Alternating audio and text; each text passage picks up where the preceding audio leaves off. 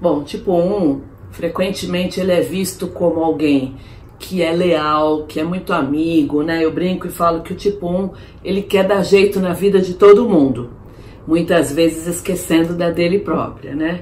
É, ele, ele tem mais tolerância com as pessoas que demonstram vontade de melhorar, que demonstram força de vontade. Ele é um bom líder, ele é, ele é visto como alguém muito correto, é exigente, ele é muito responsável, extremamente responsável, bastante honesto. É, em alguns momentos ele vai ser tenso, ele vai colocar um foco nos erros, ele vai ser mais crítico e, e como eu falei, um pouco mais detalhista. É muito comum, é, pessoal, a gente dizer que o tipo 1 é, são pessoas que sentiram ra alguma raiva na infância e não puderam demonstrar, né? Elas, elas foram tolhidas de, de demonstrar essa raiva. E é muito frequente também que tipos 1 tenham tido responsabilidades muito cedo. E aí internalizaram nessa né, crença de que teriam que ser crianças boas e corretas, com bom comportamento e principalmente com emoções controladas desde cedo.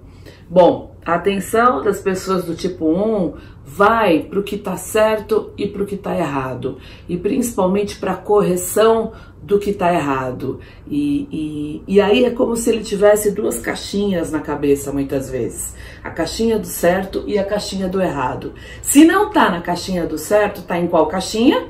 Na caixinha do errado.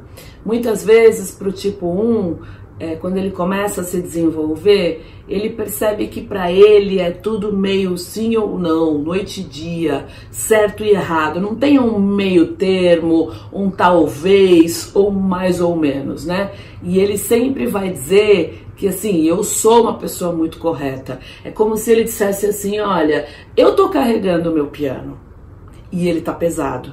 Por que, que cada um não carrega o seu piano? Porque se cada um carregasse o seu piano, o mundo seria bem melhor. E tem mais, se você não está carregando o teu piano, está sobrando peso para mim. Isso é muito comum de tipo um pensar, né?